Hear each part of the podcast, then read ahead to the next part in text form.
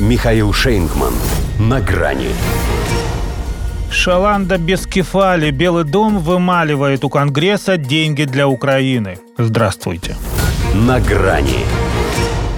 Еще чуть-чуть, и чиновники администрации США, перебрав все известные им аргументы, устроят у подножия капиталистского холма стоячую забастовку. Причем стоять будут на коленях и с протянутой рукой. Так жалостливей. Ну потому что по-хорошему республиканское большинство Нижней Палаты не понимает. Белый дом уже и требовал, и умолял, и угрожал, и оскорблял, а толку никакого. Не дает Конгресс денег на украинскую войну и все тут. В нем даже точную дату рассмотрения этого вопроса до сих пор не назначили. Можно, конечно, подумать, говорит спикер Майк Джонсон, но при условиях. Во-первых, увязывает это с охраной южных границ Соединенных Штатов. Там совсем беда – нашествие нелегалов.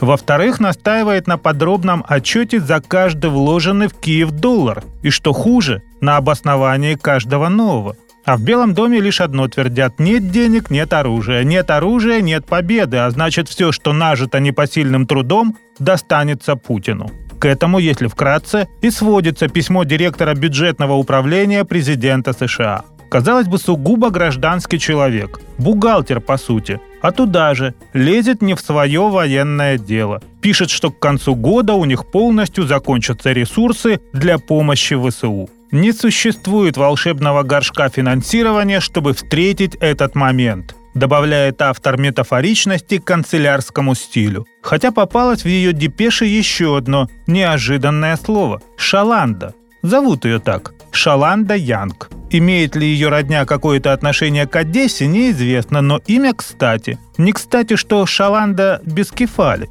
Вот и пытается по долгу службы ловить ее в мутной воде. Ее репризу про кухонную утварь, между прочим, подхватил и помощник по нацбезопасности Джейк Салливан. Тоже признал, что нет у них волшебного горшочка с деньгами, который мы бы прятали в уголочке. А печатный станок, видимо, уже не перпетум мобили. В общем, ни горшка нет, ни котелок не варит, коль заладили одно и то же. Еще и бидон дырявый. В очередной раз заставил зал смеяться в голос. Хотя это совсем не главная его президентская обязанность, но с ней он справляется лучше всего. На церемонии вручения наград за вклад в американскую культуру, перечисляя достижения одного из лауреатов, среди прочего назвал премию «Энеми», что значит «враг». Ну, так он прочитал в стиле «Эмми». Тут же, правда, спохватился, повторил слово «враг» и добавил «это же я». И вроде редкий случай. В кои-то веки истину глаголол, а публика в лёжку.